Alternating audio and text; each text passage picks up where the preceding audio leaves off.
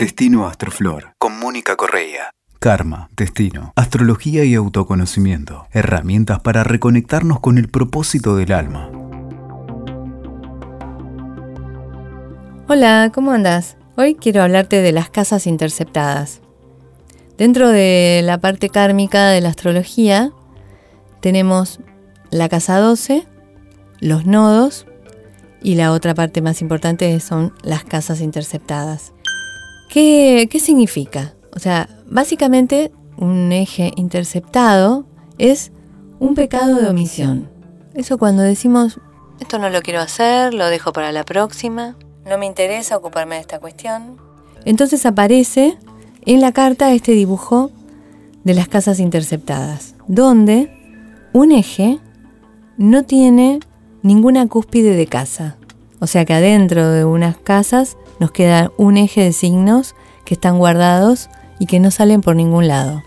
Estos corredores, yo suelo llamar a las casas interceptadas corredores kármicos, porque son de alguna manera un espacio donde el tiempo circula diferente, donde el karma se manifiesta más allá del reconocimiento de la persona y donde muchas veces esos vientos kármicos que generamos con actitudes en otra encarnación no tienen forma de ser olvidados. O sea, se manifiestan y tenés que hacer algo con eso. Es inevitable. El corredor, dentro del corredor kármico, pasa con los planetas lo mismo que pasa en la casa 12. O sea, un planeta que esté directo actúa como retrógrado.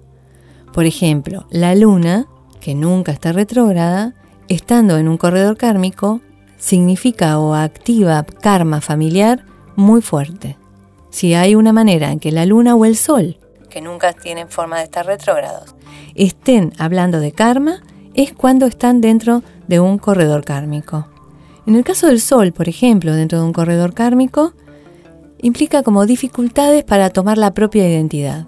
¿Quién soy? Es la pregunta básica que se hace esta persona durante un tiempo. En el caso de la luna, el fuerte karma familiar afecta su, digamos, su vida hay mucho trabajo para hacer dentro del eje de familia. Más allá de los planetas, o sea, que estén adentro del eje que esté interceptado, el eje en sí mismo tiene una información kármica. Para entender un poco el funcionamiento, por ejemplo, el eje Aries-Libra, que trata de la relación entre tú y yo, siempre va a estar hablando de dificultades a nivel de la pareja.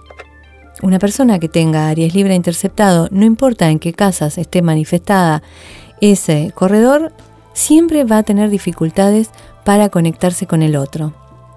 Muy distinto, digamos, es el eje Aries Libra interceptado de tener los nodos en Aries Libra. Porque cuando están interceptados en un corredor, un eje de signos, implica la necesidad de vincular los dos no tenemos una dirección sola. No hay que ir hacia Aries, no hay que ir hacia Libra. Tengo que integrar Aries Libra. ¿Y qué es? O sea, ¿qué resulta de la integración, por ejemplo, Aries Libra? Siempre es esto de aprender a negociar con el otro y tomar decisiones de a dos. Porque si me polarizo en Libra, no tomo ninguna decisión. Todas las decisiones que toma el otro me vienen bien. Si me polarizo en Aries, tomo todas las decisiones, yo mando. En realidad, cuando el eje está interceptado, tengo que aprender a ver cuándo tengo que decir que sí, cuándo tengo que decir que no. Ponerme muy condescendiente me va a traer complicaciones severas. Ponerme muy mandón me va a dejar solo. Entender esa práctica del equilibrio, de la negociación, es fundamental.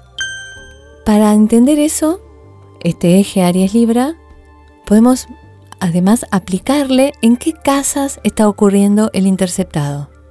Este corredor está en 1.7, está en 2.8. ¿En qué casas está? Cuando vemos en qué casa está, podemos ver en qué ambiente se va a manifestar más fuertemente este, esta cuestión de la negociación con una persona. O sea, siempre cuando está Aries Libra es un tema de dos, porque es la pareja. Tú y yo no hay más.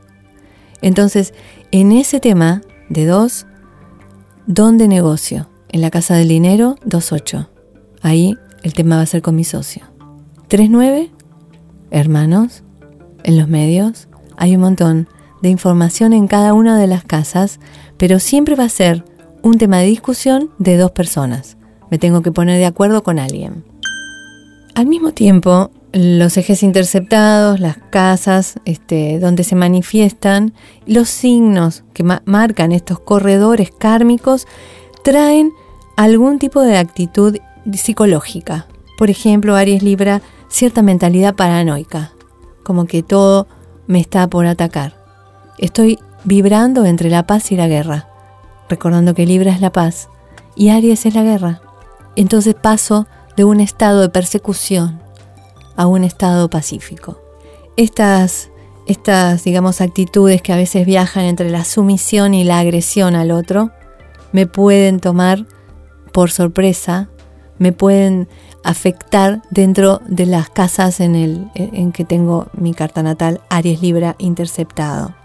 Siempre tomar la actitud equilibrada entre los signos que están interceptados son la, la base para salir del asunto. Si yo tengo Aries Libra interceptado, significa claramente que no quise estar en pareja antes, porque preferí andar solo y tomar mis decisiones. No negociar. Hay que aprender a ceder. Así que esto de aprender el arte de la negociación es parte natural de este eje. Y lo mismo va a pasar con cada uno de los ejes. Pero eso te lo cuento otro día. Que estés muy bien. Bendiciones. Escuchaste Destino Astroflor con Mónica Correa. WeToker. Sumamos las partes.